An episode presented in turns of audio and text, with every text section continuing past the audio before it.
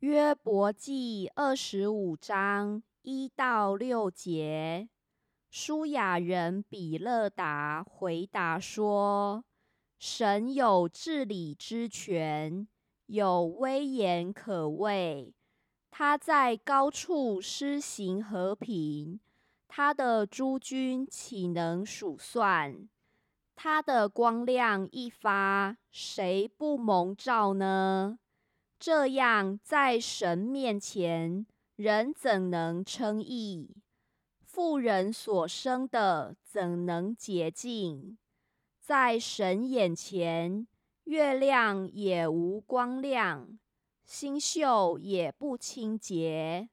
何况如虫的人，如蛆的世人呢？